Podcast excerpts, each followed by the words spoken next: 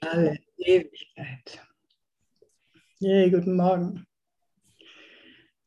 Guten Morgen. Danke, Heiliger Geist, dass du in unserem Geist bist. Danke, Vater, dass du auf uns leuchtest und das immer tun wirst. Und danke für all die Brüder und Bruder Jesus. Für all das Licht, das wir hier miteinander teilen. Danke für die Freude, die damit verbunden ist.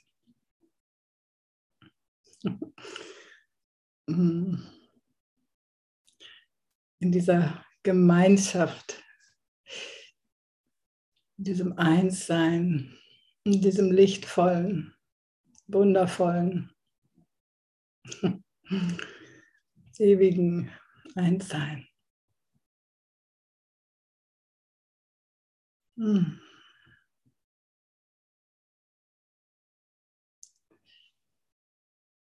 Was für ein Geschenk. Was für ein Geschenk. Ja, wir sind in dem Kapitel beim Lesen dieses wunderbaren Buches, wo sich die Frage auftut, Gott oder das Ego? Gott oder das Ego? Was willst du? Genau, und gestern Abend hat Devaban über die Herrlichkeit des Gottessohnes und Him den Himmel gesprochen und über unsere Unschuld und ja, und jetzt geht es mit der Dynamik des Egos weiter, der Dynamik, komisch, der Dynamik des Egos. Und haben wir nicht manchmal die Idee, das Ego hatte, hätte eine Eigendynamik? Es würde einfach so machen, was es will. Und wir müssten uns irgendwie dagegen zur Wehr setzen oder es irgendwie uns mit ihm auseinandersetzen. Und hören wir einfach mal, was ein Kurs und Wundern dazu sagt. Der erste Satz hier in Absatz 1, Kapitel 11, Römisch 5 ist, niemand kann Illusionen entrinnen, wenn er sie nicht ansieht, denn durch, Hinse denn durch Nicht-Hinsehen werden sie geschützt. Durch Nicht-Hinsehen werden sie geschützt. Und manchmal haben wir so die Idee, wir müssten sowas wie einen spirituellen Bypass irgendwie legen. Wir umgehen einfach die Dunkelheit, die noch in unserem Geist ist und wird sie schon weggehen. Aber ja, heißt es, dass wir unsere Illusionen schützen, wenn wir nicht hinsehen. Vor Illusionen braucht man nicht zurückzuschrecken, denn sie können nicht gefährlich sein. Wir sind bereit, das Denksystem des Egos genauer zu betrachten, weil wir gemeinsam die Lampe haben, die es auflösen wird. Und da es dir klar ist, dass du es nicht willst, musst du bereit sein. Lass uns ganz ruhig sein, während wir das tun, denn wir suchen nur ehrlich nach der Wahrheit. Die Dynamik des Egos wird jetzt für eine Weile unsere Lektion sein, denn da du ihm Wirklichkeit verliehen hast, müssen wir dies erst anschauen, um darüber hinaus zu sehen. Wir werden diesen Fehler still gemeinsam aufheben und dann über ihn hinaus zur Wahrheit blicken. Ja, an anderer Stelle wird uns gesagt, hey, du musst da nicht hinschauen, sonst machst du es real. Und jetzt heißt es hier, hey, wenn du es nicht hinschaust, dann geht es nicht weg. Und ich glaube, der Schlüssel ist, dass wir es mit dem Heiligen Geist anschauen, mit dem Licht der Wahrheit, mit der Lampe und dass wir diese beiden Dinge einfach mal zusammenbringen, die Wahrheit und die Illusion und erkennen, dass nur eins davon wahr sein kann und das andere einfach nicht. Aber dafür müssen wir uns angucken, was denn dieses andere ist, was wir tendenziell manchmal immer noch glauben, was wir verstecken müssten, sogar vor uns selbst. Und dann dürfen wir uns immer wieder daran erinnern, dass es nichts zu fürchten gibt und das Ego und dass das Ego keine Macht hat, die wir ihm nicht geben.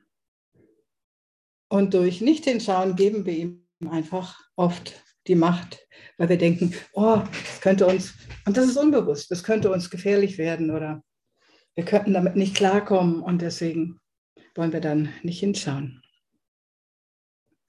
Ich lese mal weiter. Was sonst ist Heilung als die Beseitigung all dessen, was der Erkenntnis im Wege steht? Und wie sonst sind Illusionen aufzulösen, außer dadurch, dass man sie geradewegs anschaut, ohne sie zu schützen? Geradewegs anschaut, ohne sie zu schützen.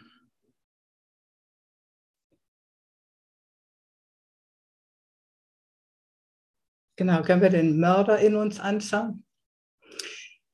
Können wir den, der anderen bereit wäre, Gewalt anzutun, anschauen? Können wir unsere Abwehrmechanismen anschauen mit dem Licht der Wahrheit an unserer Seite? Oder fürchten wir uns immer noch, das zu tun? Ich lese nochmal. Und wie sonst sind Illusionen aufzulösen, außer dadurch, dass man sie geradewegs anschaut, ohne sie zu schützen. Deshalb fürchte dich nicht, denn das, was du betrachten wirst, ist die Quelle der Angst. Und du fängst an zu lernen, dass Angst nicht wirklich ist. Dass Angst an sich nicht wirklich ist. Jede, genau wie jede Schuld unwirklich ist, unwirklich in dem Sinne, dass Gott es nicht schuf, sowieso ist eine Erfindung des Menschen ist, Schuld so ist Angst doch etwas, was wir machten, als wir dachten, wir könnten uns trennen. Angst ist eine Folge von Trennung. Es hat keinen Bestand aus sich selbst heraus. Es ist etwas, was wir uns beigebracht haben. Wir haben uns beigebracht, uns zu fürchten. Und weil wir das beige uns beigebracht haben, können wir auch damit aufhören. Beziehungsweise wir können das anschauen, wovor wir uns bislang gefürchtet haben. Und ist es nicht so, hast du dich mal vor Monstern gefürchtet in deiner Kindheit?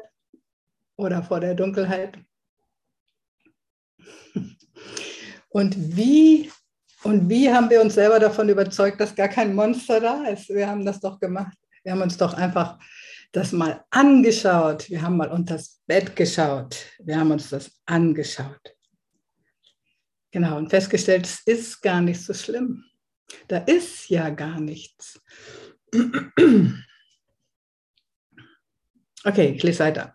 Oder ich lese nochmal. Deshalb fürchte dich nicht, denn das, was du betrachten wirst, ist die Quelle der Angst und du fängst langsam an zu lernen, dass Angst nicht wirklich ist. Ebenso lernst du, dass ihre Wirkungen sich auflösen lassen, einfach indem du deren Wirklichkeit leugnest. Da ist ja gar nichts. Da ist gar kein Grund, mich zu fürchten. Aber ich muss hinschauen, was ist es denn eigentlich? Einfach, was mir. Und die größte Angst, die jagen wir uns immer selber ein mit Ideen von Tod. Als ob irgendetwas wirklich sterben könnte, was wirklich ist. Aber nichts Wirkliches kann jemals vergehen, weil Gott es schuf, weil es liebevoll ist und die Liebe ewig ist. Und deswegen können wir sogar den Tod ohne Angst anschauen und begreifen, dass der nicht wirklich existiert. Dass wir einfach übergehen in eine andere körperfreie Existenz und dass das ja eigentlich was Gutes ist. Neulich las ich irgendwo, selbst der Tod kann eine Heilung sein. Ich dachte, ja genau, endlich nicht mehr in diesem Schleier der Materie stecken und endlich einfach die Dinge so sehen, wie sie wirklich sind. Okay, also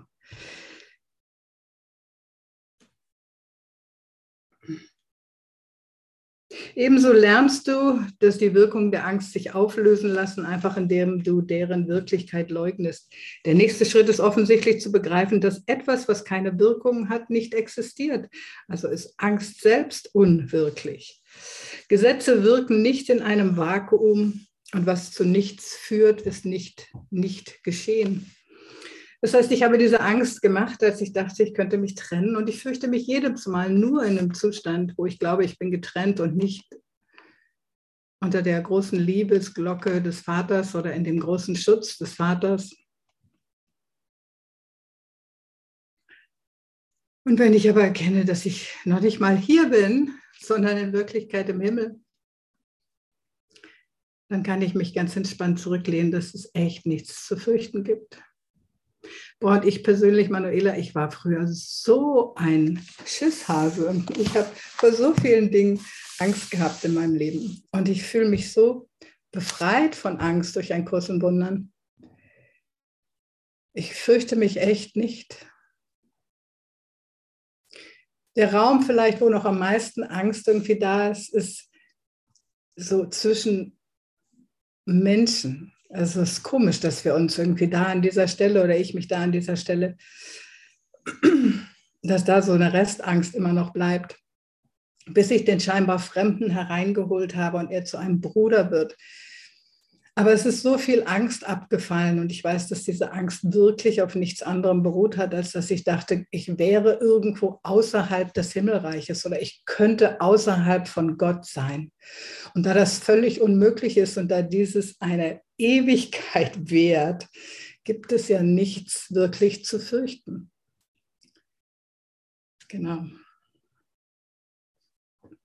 Gesetze wirken nicht in einem Vakuum und was zu nichts führt, ist nicht geschehen. Wenn man die Wirklichkeit an ihrer Ausdehnung erkennt, dann kann das, was zu nichts führt, nicht wirklich sein. Fürchte dich also nicht, die Angst anzuschauen, denn man kann sie gar nicht sehen. Fürchte dich nicht, die Angst anzuschauen, denn man kann sie gar nicht sehen. Klarheit hebt Verwirrung definitionsgemäß auf und die Dunkelheit durch das Licht anzuschauen, muss sie vertreiben. Die Dunkelheit durch das Licht anzuschauen, muss sie vertreiben. Ich, wenn wir uns Ego anschauen, wenn wir uns Angst anschauen, wenn du dir irgendetwas anschaust, was Gott nicht erschaffen hat, sondern du gemacht hast, lieblos und getrennt von ihm, dann immer mit an der Hand von der Wahrheit, weil du willst diese Sachen gegenüberstellen, die Wahrheit und deine Illusion. Und nur eines davon ist wahr. Es ist, nie, es ist nicht beides wahr, weil eins das andere ausschließt. Und dann dürfen wir uns, jeder von uns immer und immer wieder einfach dafür entscheiden, dass die Wahrheit wahr ist. Letztendlich will ein Kurs in Wundern uns ja dazu bringen, dass wir erkennen, dass die, nur die Wahrheit wahr ist und sonst nichts. Genau. Dunkelheit durch das Licht anzuschauen, muss sie vertreiben. Absatz 3. Wir wollen diese Lektion in der Dynamik des Egos damit beginnen, dass wir verstehen, dass der Begriff an sich nichts bedeutet. Er enthält genau den inneren Widerspruch, der ihn Bedeutung, bedeutungslos macht. Dynamik in Anführungsstrichen impliziert die Macht, etwas zu tun. Und der ganze Trugschluss der Trennung beruht auf dem Glauben, dass das Ego die Macht hat, etwas zu tun. Das Ego flößt dir Angst ein, weil du das glaubst. Die Wahrheit aber ist ganz einfach. Alle Macht ist von Gott. Und was nicht von ihm ist, hat keine Macht, irgendetwas zu tun.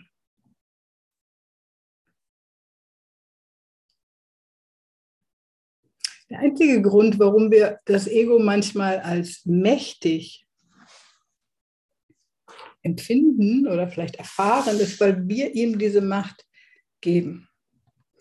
Ohne dass du dem Ego Macht gibst, ohne dass du ihn auf den Thron setzt, ohne dass du dich zum Opfer definierst gegenüber dem Ego, hat es keine Macht. Denn alle Macht ist von Gott und was nicht von ihm ist, hat keine Macht, etwas zu tun.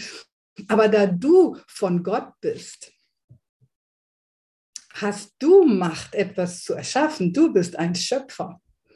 Und dieses Ego ist etwas, was du gemacht hast. Gemacht, weil ohne Liebe, sonst könnte man auch sagen, das Ego ist deine Schöpfung oder vielmehr eine Fehlschöpfung.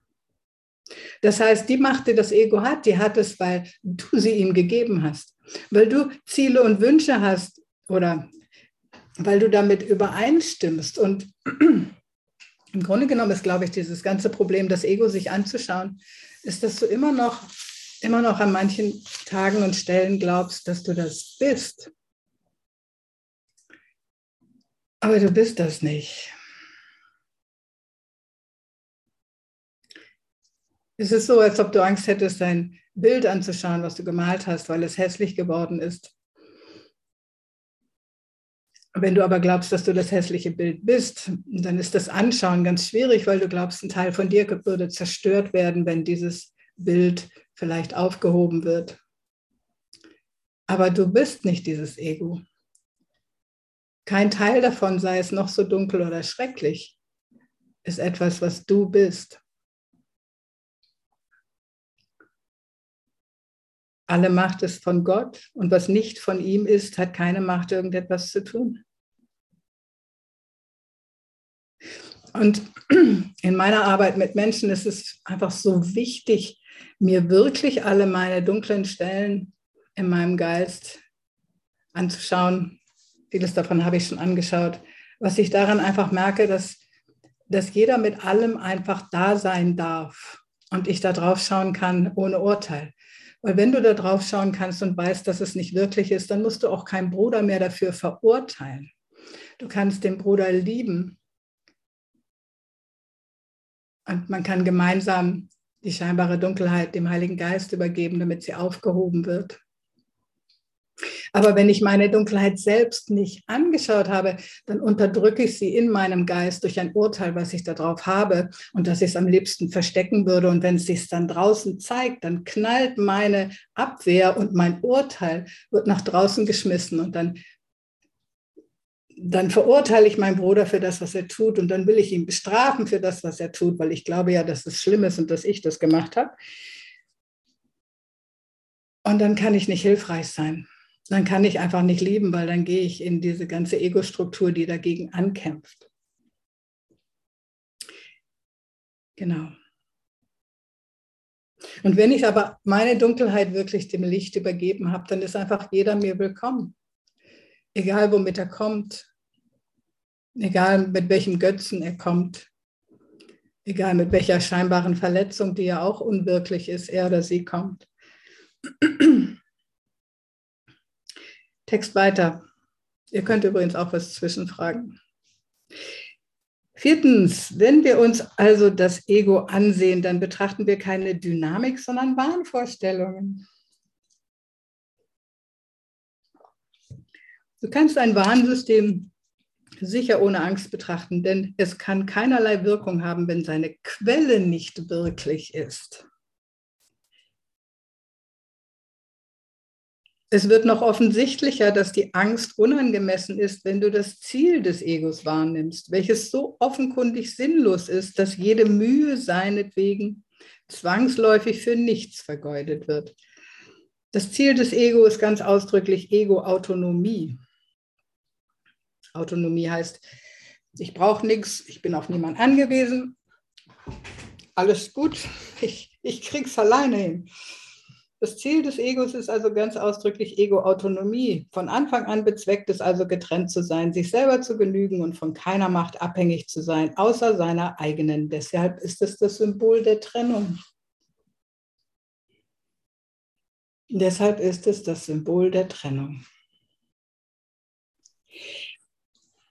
Und ich meine, unsere Stärke liegt doch in unserer Einheit. Ich bin eins mit allen Aspekten der Schöpfung und mit meinem Schöpfer. Das ist meine Stärke, das ist meine Selbst, das ist meine, mein Selbst, meine Macht, die von Gott kommt. Da ist meine Freude, mein Glück, meine Ganzheit, meine Vollkommenheit, mein Frieden, All das liegt in meiner Einheit mit allen Aspekten der Schöpfung, einschließlich meines Schöpfers. Und hier kommt dieses Ego und sagt, ich will autonom sein. Braucht niemand, komme alleine klar. Wird meine Nahrung alleine verdaut.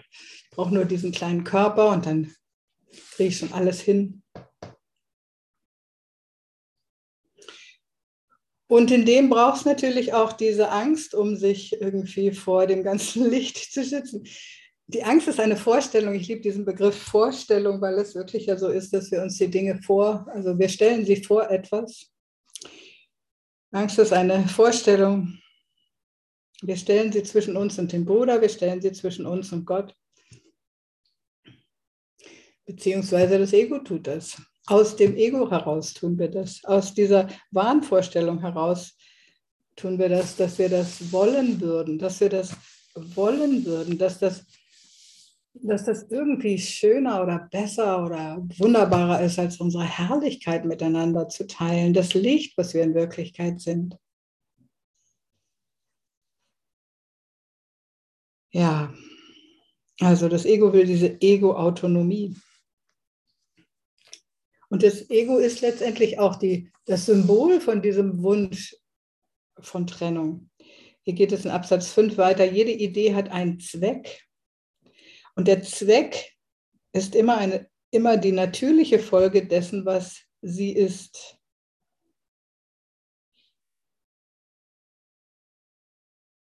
Also jede Idee hat einen Purpose, eine Absicht, eine Intention, eine irgendwas, was sie bewirken soll. Ähm, Gedanken sind ja nicht, Gedanken sind ja Schöpfung. Und jede Idee hat einen solchen Zweck und verfolgt einen Zweck. Und alles, was vom Ego stammt, ist das natürliche Ergebnis seines zentralen Glaubens. Und man hebt seine Folgen auf, indem man einfach begreift, dass ihre Quelle nicht natürlich ist, weil sie nicht in Einklang mit deiner wahren Natur steht. Es ist unnatürlich, getrennt sein zu wollen. Es ist unnatürlich, autonom zu sein. Es ist unnatürlich zu versuchen, das alleine hinzukriegen. Was kriegt denn irgendeiner von uns schon alleine hin? Weder als Geist noch als Körper. Gar nichts kriegen wir alleine hin. Auf einer körperlich-weltlichen Ebene. Ich habe diesen Tisch nicht geschnitzt, diesen Computer nicht gemacht, das Programm nicht geschrieben, über das wir uns treffen. Nichts kriegen wir alleine hin, auch hier nicht. Und im Geist noch viel weniger, weil wir alle ineinander sind. Und weil alles, was wir im Geist in Wirklichkeit machen, jeder von uns bewegt das ganze Universum und wir sind diese Einheit der Schöpfung. Nichts existiert autonom, weil Gott die Schöpfung nicht so vorgesehen hat. Weil Gott selbst ja mit allem verbunden ist und er nichts anderes schaffen kann, was nicht wie er selbst ist. Das heißt, alles, was aus dem Ego herauskommt und was aus diesem scheinbaren Zustand von Trennung herauskommt, steht im Widerspruch mit unserem wirklichen, wahren Wesen. Und wenn wir wirklich erkennen, dass das so ist, dann wollen wir auch diesen getrennten Zustand gar nicht haben. Wir wollen noch nicht mal diesen scheinbar getrennten Zustand haben. Wir wollen die Erkenntnis, wir wollen in dem Gewahrsein sein, dass wir aufgehoben sind im Ganzen.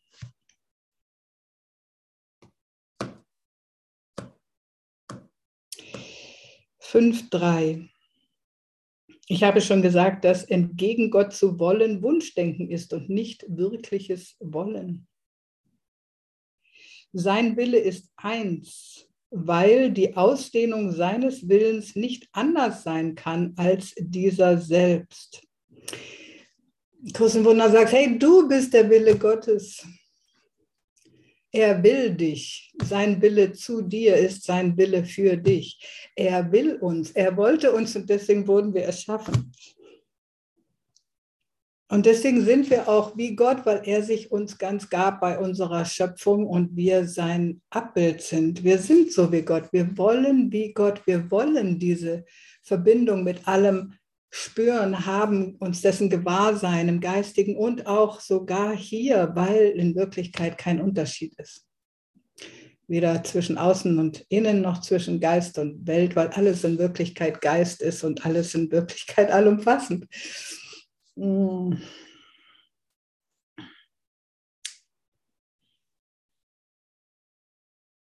Ich lese nochmal ab drei. Ich habe schon gesagt, dass entgegen Gott zu wollen Wunschdenken ist und nicht wirkliches Wollen. Sein Wille ist eins, weil die Ausdehnung seines Willens nicht, nicht anders sein kann als dieser selbst.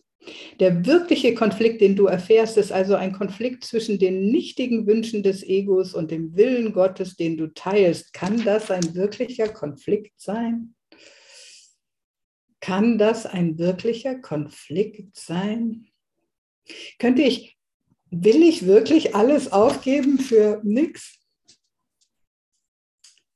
Will ich wirklich die, meine Macht und Herrlichkeit, meine ganze Verbundenheit, meine ganz, mein ganzes lichtvolles Durchdrungensein von allen und mit allen Sein aufgeben für Trennung?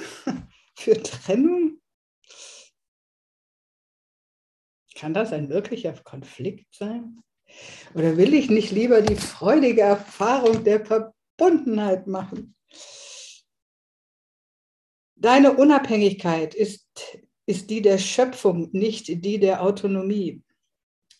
Hört sich ein bisschen kompliziert an, aber man könnte auch sagen, also in meiner Übersetzung habe ich es ein bisschen anders geschrieben, deine Selbstständigkeit stammt aus der Schöpfung, nicht aus der Autonomie. Das heißt, wir wurden geschaffen, dass wir so frei sind wie Gott, der völlig frei ist. Yay. Und nicht irgendwie unsere, unsere Unabhängigkeit ist nicht die von Trennung, sondern von Verbundenheit. Wir sind so frei, dass wir alles berühren und auf alles einen Einfluss haben. Das ist doch viel freier als irgendwie so eine getrennte, so eine getrennte Wahrnehmung. Ich habe auf, wir haben auf alles einen Einfluss.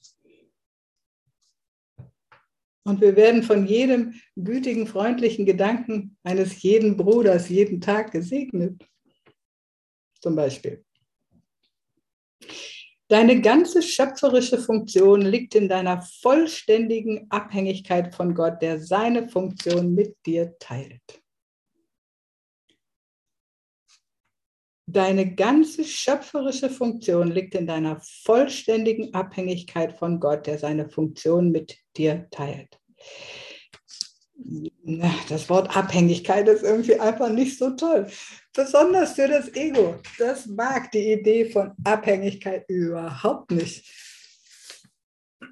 Aber die Wirklichkeit ist, dass ich abhängig bin von, von dem Ganzen. Und das Ganze abhängig von mir.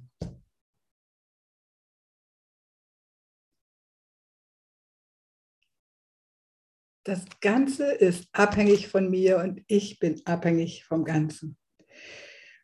Und wenn ich die Bereitschaft habe, irgendwie wirklich in ein, ein zuzulassen in meinem Gewahrsein, das ist ja immer nur ein Zulassen in meinem Gewahrsein, wie sehr ich überall und in allem bin.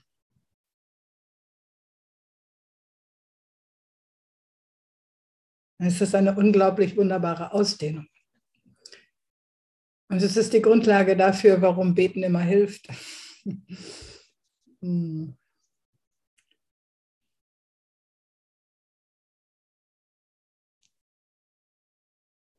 Okay. Gott teilt also seine Funktion mit mir, seinen Willen mit mir, sein Selbst mit mir, sein Sein mit mir, mit mir als seinem Sohn durch Gottes, seine, durch Gottes Bereitwilligkeit, sie zu teilen, wurde er ebenso abhängig von dir, wie du es von ihm bist. Gott ist abhängig von dir, so wie du es von ihm bist. Wie ist denn Gott abhängig von uns?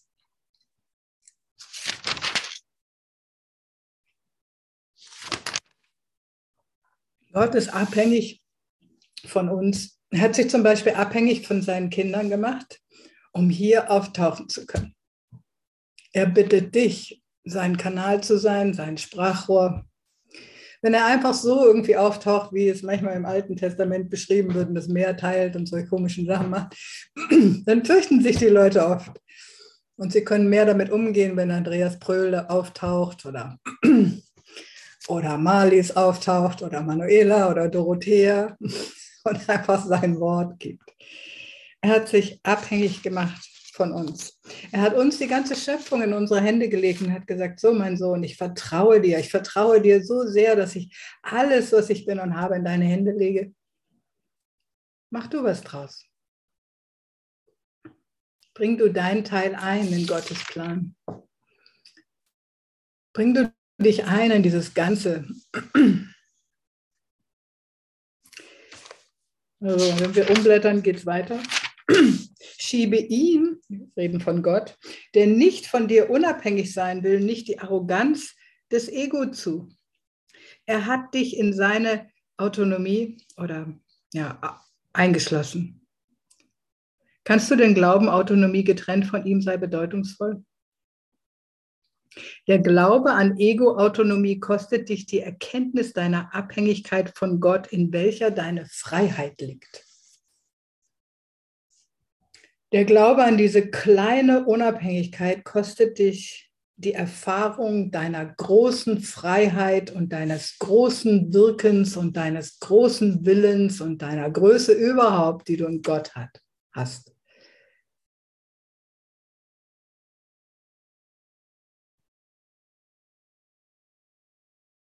Ich bin eins mit jedem Aspekt der Schöpfung und mit dem Schöpfer selbst.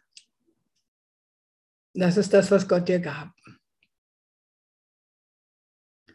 Und das Ego, was ja immer irgendwie ein, eine, ein Schalenabklatsch oder eine verzerrte Variante von irgendwas Göttlichem uns anbieten will, macht daraus, ja, du bist unabhängig und du brauchst hier niemanden, kannst einfach dein Ding machen, brauchst dir keine Gedanken machen, wie sich das auf andere und anderes auswirkt.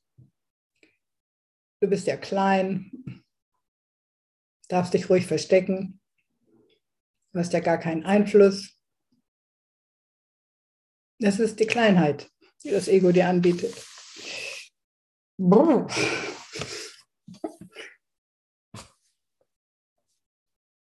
Der Glaube an Ego-Autonomie kostet dich die Erkenntnis deiner Abhängigkeit von Gott, in welcher deine Freiheit liegt. Das Ego sieht jegliche Abhängigkeit als bedrohlich an und hat sogar deine Sehnsucht nach Gott zu einem Mittel verdreht, um sich selbst zu etablieren. Das ist ja auch ein krasser Satz, oder? Also das erste verstehen wir, ne? das Ego sieht jegliche Abhängigkeit als bedrohlich an und hat sogar deine Sehnsucht nach Gott zu einem Mittel verdreht, um sich selbst zu etablieren. Genau. In meinem Verständnis ist, dass das Ego sich selber auf den Thron Gottes setzt und sagt, ja, ich bin hier mal das große unabhängige Wesen und ihr müsst alle nach meiner Pfeife tanzen. Aber in Wirklichkeit hat der Gottessohn Sehnsucht nach seinem Vater und Sehnsucht nach seiner Wirklichkeit, Sehnsucht nach dieser liebevollen Einheit mit dem Vater, Sehnsucht nach seiner wirklichen Macht, die wir im Vater haben, durch den Vater haben, mit dem Vater haben.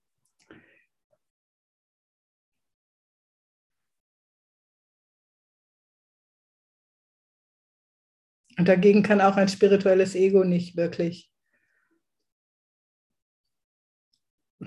ein guter, wie ein guter Tausch aussehen. Das Ego sieht jegliche Abhängigkeit als bedrohlich an und hat sogar deine Sehnsucht nach Gott zu einem Mittel verdreht, um sich selbst zu etablieren. Lass dich aber von seiner Deutung deines Konflikts nicht täuschen.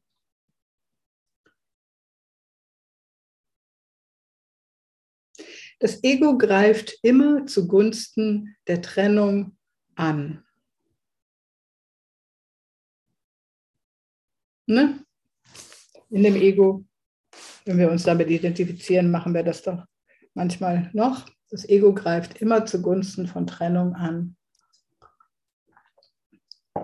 Mit Angst und Angriff kann man am besten Trennung aufrechterhalten.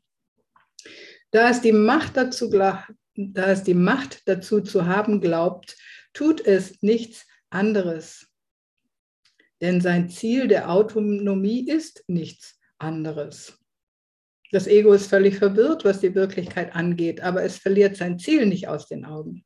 Es ist viel wachsamer als du, weil es sich seines Sinns und Zwecks völlig gewiss ist. Du bist verwirrt, weil du den deinen nicht begreifst. Also das Ego ist diese Struktur, was Angst und Angriff befördert, egal in welchem Bereich.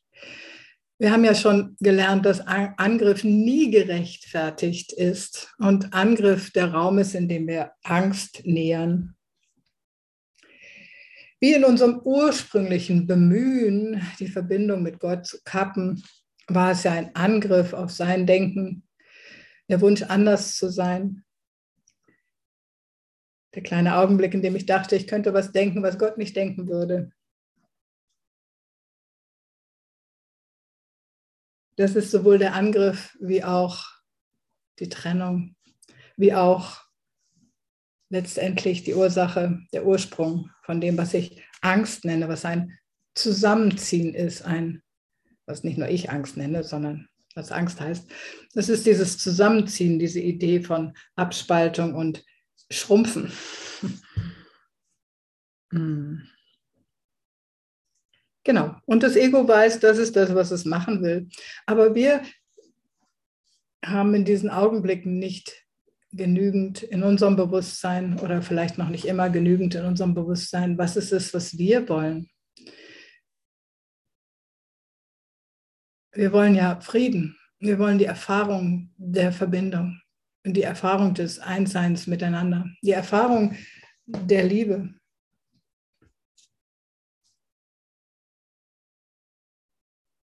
Ja. Ich war am Wochenende, am Montag bei meiner Mutter.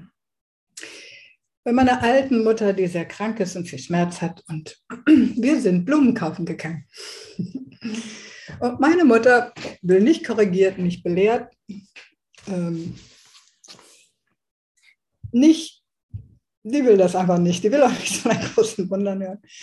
Aber was ich mit der machen kann, ich kann die einfach lieben. Ich kann die so lange lieben und einfach Ja sagen und glücklich mit ihr sein, bis sie glücklich ist. Und dann ist alles gut. Und das ist einfach so schön zu beobachten. Das ist einfach wunderbar. Ich bin einfach, ich, ich brauche, es, es hat mir so viel Freude gemacht. Ich habe dann, die, wir haben diese Blumen gekauft und ich habe die dann alle angepflanzt, weil sie kann mit ihren Fingern nicht so gut. Und sie hat mir gesagt, was ich machen soll und wie viel Dünger und bla bla bla. Und ich habe einfach gemacht und es war einfach so schön. Und sie hat sich gefreut. Und sie hat hier gemeckert und da gemeckert und ich habe so, tja, okay, ja, ja, tja. Ich habe nicht widersprochen. Ich, gar, ich, war gar, ich war gegen nichts. Ich war nur für sie. Und am Ende waren wir so glücklich. Alles gut. Ja, das ist so eine Freude ich glaube, das ist so das, was Gott mit uns machen möchte, uns so nach Hause lieben, weißt du? Der liebt uns einfach, der ist nicht gegen uns, der ist immer für uns, der orchestriert immer alles für uns, es ist einfach alles gut. Der nimmt uns an jeder Stelle unseres Weges als vollkommen auf dem Weg an. Er nimmt uns immer an. Er nimmt uns immer an. Er verändert sich nicht, weil wir anders geworden sind. Der bleibt immer gleich. Und ich hatte, es ist einfach so eine Freude. Es ist so eine Freude. Und es gelingt mir immer öfter, und das ist meine Freude, dass ich einfach diese Liebe sein kann und beobachten kann, was dann alles dadurch passiert. Das war meiner Mutter. Wir haben gelacht und uns geliebt und umarmt und alles war schön. Da brauche ich niemanden zu kommen. Also genau, ich kam von dem Punkt, wissen wir denn, was unser Ziel ist? das Ego weiß immer, es will Angst und Trennung machen. Aber ist uns, der letzte Satz, den ich gelesen hatte, du bist verwirrt, weil du deinen eigenen Sinn und Zweck nicht begreifst. Begreift wir denn unseren Sinn und Zweck? Haben wir denn im Gewahrsein, warum wir hier sind? Ist es nicht, den Vater hier zu vertreten? Ist es nicht, seine Liebe zum Ausdruck zu bringen? Ist es nicht, uns zu freuen, damit andere sehen können, yay, das ist was Schönes, wenn jemand mit einem Kurs geht oder mit einem Kurs oder mit Gott in Verbindung ist. Das will ich auch. Will ich nicht, den Frieden, will ich nicht Frieden sein und diesen Frieden ausdehnen? Bin ich nicht hier, um die Lösung zu sein? So, achtens. Du musst begreifen, dass das Letzte, was du nach dem Wunsch des Ego, Egos merken sollst, ist, dass du Angst vor ihm hast.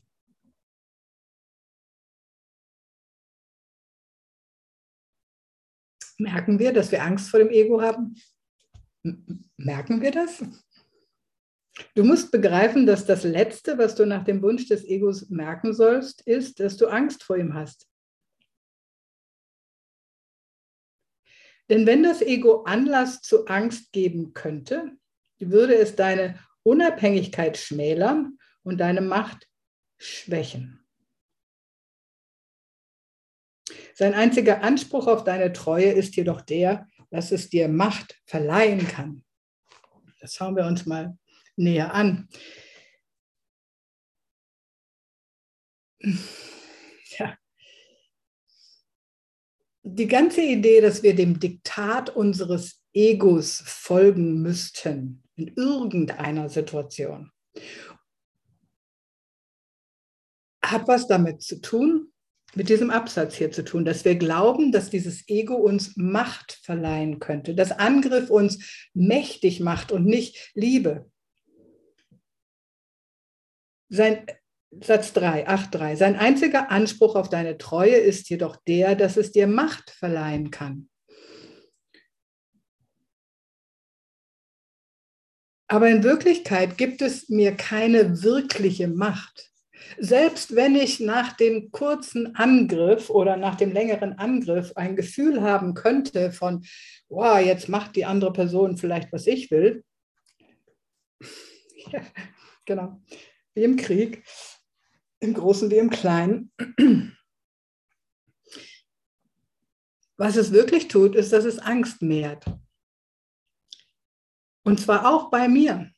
Ich lese nochmal den Anfang, erster Satz. Ach, du musst begreifen, dass das Letzte, was du nach dem Wunsch des Egos merken sollst, ist, dass du Angst vor ihm hast. Denn wenn das Ego Anlass zu Angst geben könnte, würde es deine Unabhängigkeit schmälern und deine Macht schwächen, weil Angst immer meine Macht schwächt. Angst macht nicht mächtig, es macht ohnmächtig. Und dadurch bin ich auch nicht so stark und Unabhängigkeit, unabhängig, wie ich das gerne wäre.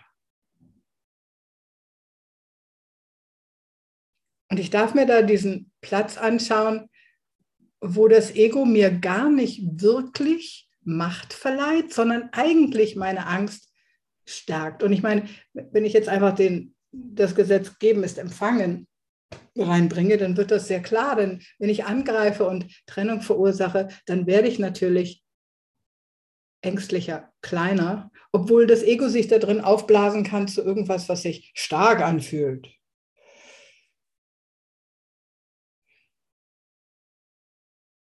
Genau, und ich muss da hingucken. Das ganze Kapitel hier, die Dynamik des Egos, geht um hingucken, dass ich hingucke, was eigentlich passiert, wenn ich angreife was eigentlich passiert, wenn ich auf dieses Ego einsteige. Es macht mich nicht stärker. Es ist sowieso, ich habe irgendwie die Wahl, auf welche Stimme ich höre. Ich habe die Wahl, welchen Verbündeten ich mir ranhole in einer Situation, die mich irgendwie unter Druck bringt. Nehme ich die Hand des Heiligen Geistes und der Liebe und erinnere ich mir an meinen Sinn und Zweck?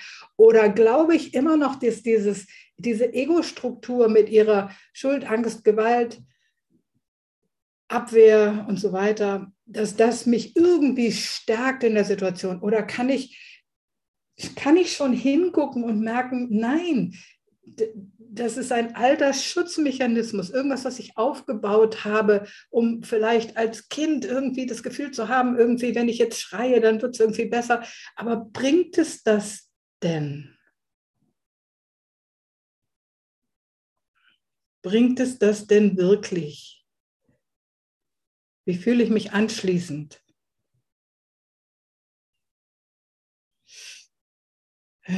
Okay.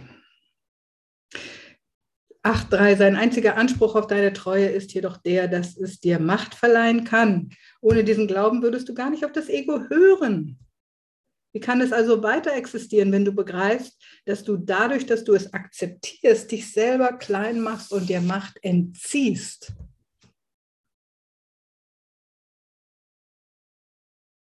dich selber klein machst und dir Macht entziehst, das ist das, was du tust, wenn du das Ego statt Gott annimmst. Das Kapitel ist Gott oder das Ego.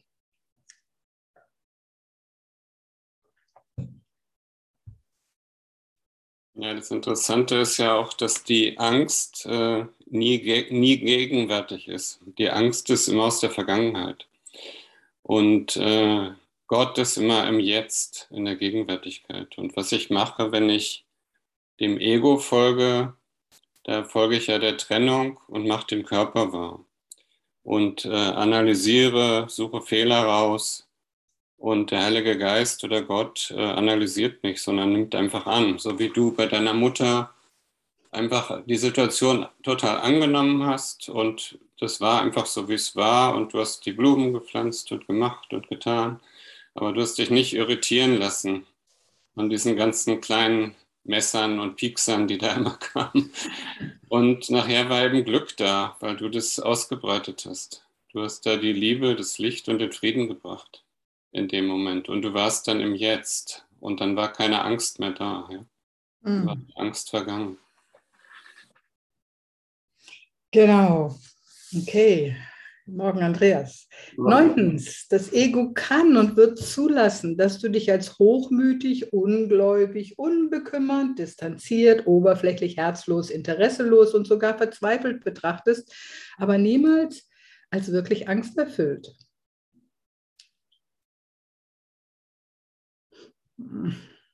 Ja, die Angst minimieren, nicht aber sie aufheben, ist des Egos ständiges Bemühen. Und das ist in der Tat eine Fertigkeit, in der es sehr raffiniert ist.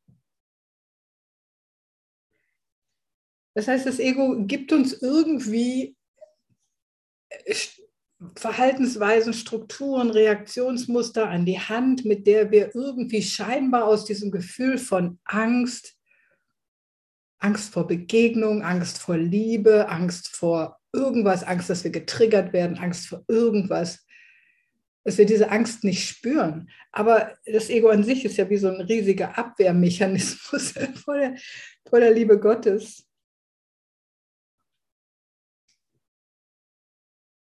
Und es will uns dieses, ja, ich helfe dir irgendwie, ich bin dein Beschützer-Ding äh, immer wieder verkaufen und es schützt uns aber nicht wirklich. Die Angst minimieren, nicht aber sie aufheben, ist des Egos ständiges Bemühen. Und das ist in der Tat eine Fertigkeit, in der es sehr raffiniert ist. Wie kann es Trennung predigen, ohne sie durch Angst aufrechtzuerhalten? Und würdest du auf es hören, wenn du begreifen würdest, dass es eben das tut?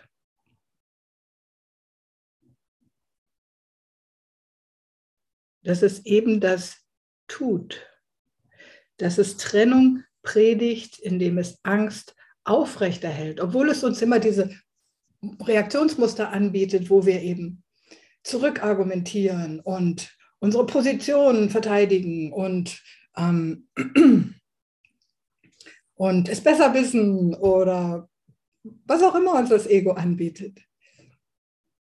Was es dadurch wirklich macht, ist Trennung predigen und Angst aufrechtzuerhalten, indem ich anders bin als mein Bruder, indem ich es besser wisse, indem ich besonders bin, indem ich drüber stehe, indem ich drunter stehe. Alles nur nicht Liebe bin. Und das ist das, was Gott ist und wie ich erschaffen wurde. Gott, die Liebe schuf mich als Liebe. Absatz 10. Deine Einsicht, dass, was auch immer dich von Gott zu trennen scheint, nur Angst ist, gleich welche Form sie annimmt. Und völlig davon abgesehen, auf welche Art das Ego sie dich erleben lassen will, ist deshalb die Grundbedrohung für das Ego.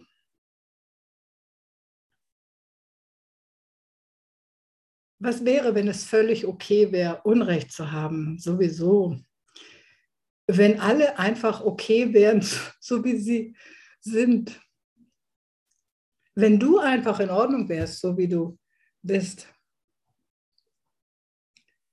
Und dieses in Ordnung sein und barmherzig und auf die Vollkommenheit auf dem Weg schauen, ich mag das irgendwie so, einfach mich daran erinnern, dass Gott mich in jedem Augenblick als vollkommen auf dem Weg sieht. Ich bin an dem Platz, wo ich gerade bin, in meiner Erinnerung oder in meinem Erwachen. Und auch wenn das, dieses Erwachen in diesem Augenblick stattfindet, bin ich trotzdem in meinem Erwachen irgendwo auf einem Weg zu einem vollständigen, bleibenden Erwachen. Ich erwache und ich schlafe mal wieder ein und ich erwache mal wieder länger und ich schlafe wieder ein.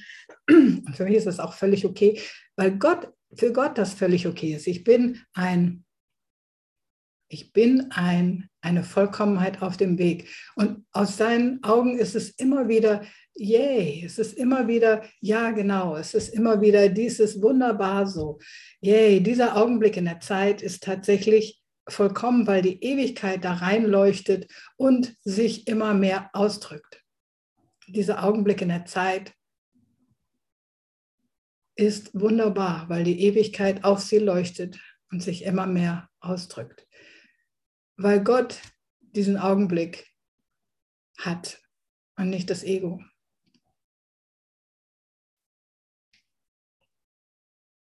Diesen Augenblick. Hm.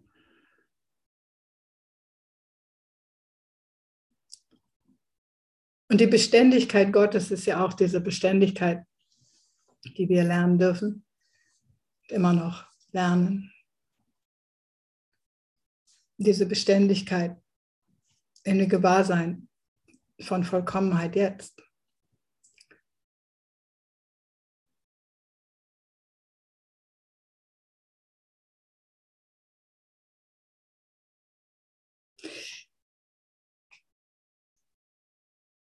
Hey, und in dem ist einfach so ein angstfreier Raum.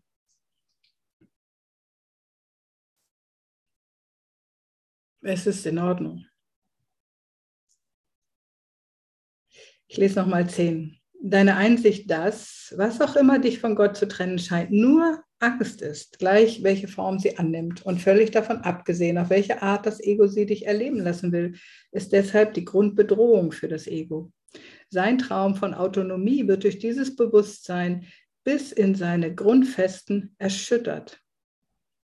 Denn wenn du auch einer falschen Vorstellung von Unabhängigkeit Vorschub leisten magst, wirst du den Preis der Angst nicht akzeptieren, wenn du ihn wahrnimmst.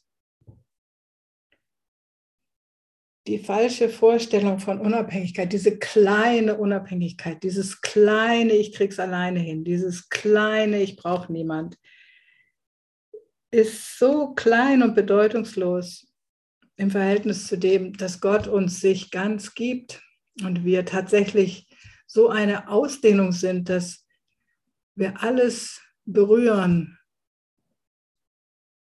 und alles uns berührt.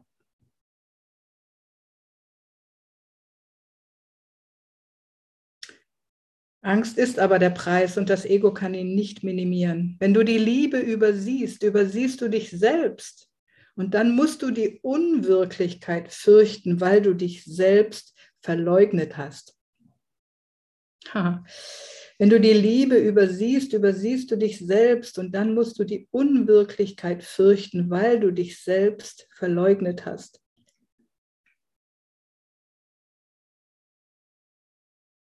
Wenn ich in Angst bin, bin ich, un, bin ich unwirklich. Ich mache mich in Angst unwirklich, weil Wirklichkeit immer Liebe ist.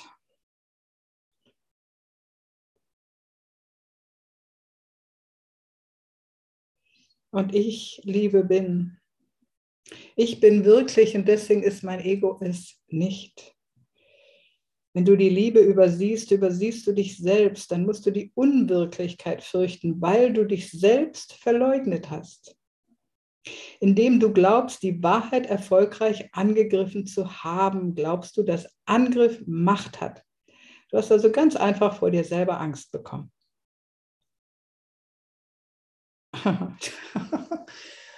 genau, das ist ja dieses diese Schwierigkeit ist, wenn wir, wenn wir im Ego sind, dann fühlen wir uns von Gott bedroht.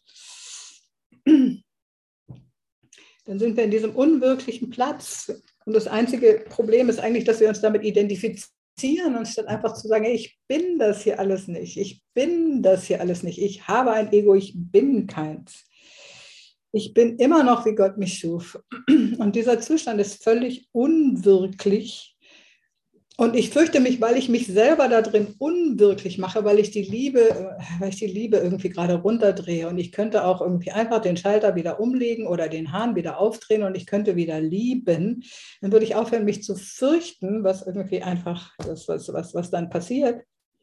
Und ich hätte nicht mehr Angst, ich selber zu sein. Ich könnte einfach auftauchen und leuchten und einfach ich selber sein. Interessant, meine Mutter, meine Mutter ist so ein guter Lehrmeister. Früher habe ich mich immer mit ihr gestritten. Ich habe mich mit ihr gestritten um die Meinungen, die wir hatten oder die Ansichten, die wir hatten. Aber alleine das ist doch ein völliges Unwirklichmachen von mir selber und ein Unwirklichmachen von ihr. Dieses, dieser, dieser Raum, wo ich angreife und in Angst gehe das, oder Angst mache oder wie auch immer, das macht mich als Liebe unwirklich. Und das erhöht meinen Angstfaktor. Du hast also ganz einfach vor dir selber Angst bekommen.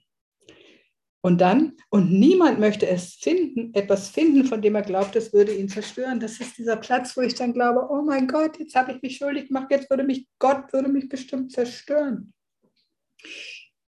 Aber Gott ändert sich nicht, weil du hin und her schwankst. Gott ändert sich nicht, weil du hin und her schwankst, weil du noch nicht klar bist zwischen Angst und Liebe. Gott ändert sich nicht. Er ist immer Liebe und nur Liebe und in jedem Augenblick Liebe und nichts als Liebe. Er hat keinen Gegner. Vollkommene Macht hat keine Gegner. Vollkommene Liebe hat keine Gegner. Es gibt in vollkommener Liebe weder Angst noch Angriff. Und da ist unsere ganze Einheit mit der ganzen Schöpfung. Da ist unsere große Unabhängigkeit unsere große Freiheit, die große Freiheit. Yay. In diesem, ich bin immer noch die Liebe, die Gott schuf. Nichts außerhalb von mir, nichts anderes als ich. Und da, wo die Liebe ist, ist immer auch die Freude.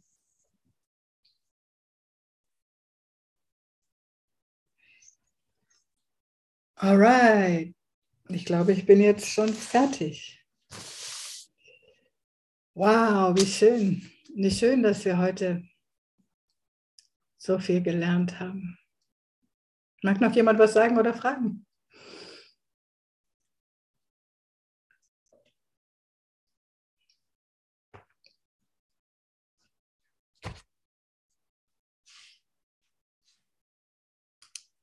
Was für Blumen hast du gepflanzt? Geranien und noch was Rotes. Ähm, aber jede Menge rote Geranien. Okay. Ich fand das so toll, wie du das mit deiner Mutter erzählt hast, weil mir dasselbe passiert ist vor zwei Wochen. Yay. Ja, ich habe auch eine Person in unserer Familie, die ist so ein bisschen Außenseiter und äh, das haben natürlich wir gemacht und wir haben uns immer in dem Urteil bestärkt, dass sie ja böse ist und, und äh, dann hat sie, kommt aus dem Osten und sie hat, dann hat sie mich gefragt, ob ich mit zu ihrer Mutter fahre, die dort im Pflegeheim ist, weil sie nicht alleine fahren muss. Und drei Tage, drei Tage, und ich habe mir gedacht, oh Gott. Aber es war mir klar. Drei Tage ins Pflegeheim? Drei Tage, ja. okay. Drei Tage und dann, ich habe gedacht, nee, ich weiß, ich weiß, dass ich jetzt nicht Nein sagen kann. Ja. Hm. Und äh, mein Ego hat mich da, also es war schon eine Weile vorher, einen Monat vorher schon geplant und da war noch ein bisschen hin. Und als der Tag immer näher kam, da kam immer in mir, ja, ich kann ja nur absagen, weil ich habe ja viel zu tun mit den. das ging fast bis zur letzten Minute. So. Und ich bin natürlich mitgefahren. Ja. Äh, es war mir klar, dass ich das nicht mache. Ich fahre mit in, in mir war klar, aber ich, es hat mich immer getriggert. Ich könnte ja nur absagen. Das, drei Tage, wie soll ich drei Tage mit dir schaffen? Und ich kann dir nur sagen, ich war dann genauso wie du. Ich habe überhaupt nicht widersprochen, immer nett, nur nette Sachen zu ihr gesagt. Und es war drei Tage total harmonisch. Total. Und danach war sie auch so richtig von der Familie aufgenommen. Ja, wow. alle. Das hat sich auf alle ausgewirkt, auf alle in der Familie ausgewirkt, dass sie jetzt richtig auch das Gefühl hat, die lieben mich auch. Yes, für ein Liebeswunder, Mali. Ja, so, also, weil du das so erzählt hast, das war so, ach, aber ich habe genau gefühlt, was du da fühlst, wie das auch toll ist. Das ist ja nicht eine Überwindung, das ist ja, hm. man fühlt sich dabei ja, ah, das ist Nein, sich selber sein. Ich Jahre nicht gemacht. Endlich kann ich mal ich selber sein Endlich. und einfach nur lieben. Yay. Ja, genau so. so war das bei mir auch und darum konnte ich da so mitfühlen, wo du das erzählt hast, haben wir gedacht, ach, was haben wir uns nur angetan? Ne? Was haben wir uns nur angetan und angestrengt? Ja. Yay. Einfach nur lieben. Halleluja. Ja, danke, Manuela. Yay. Danke, danke euch alle. Danke für euer Licht, für euer Sein, für eure Liebe. Ja, danke allen. Ja. Yippie, bis bald. Der Freude. Juhu.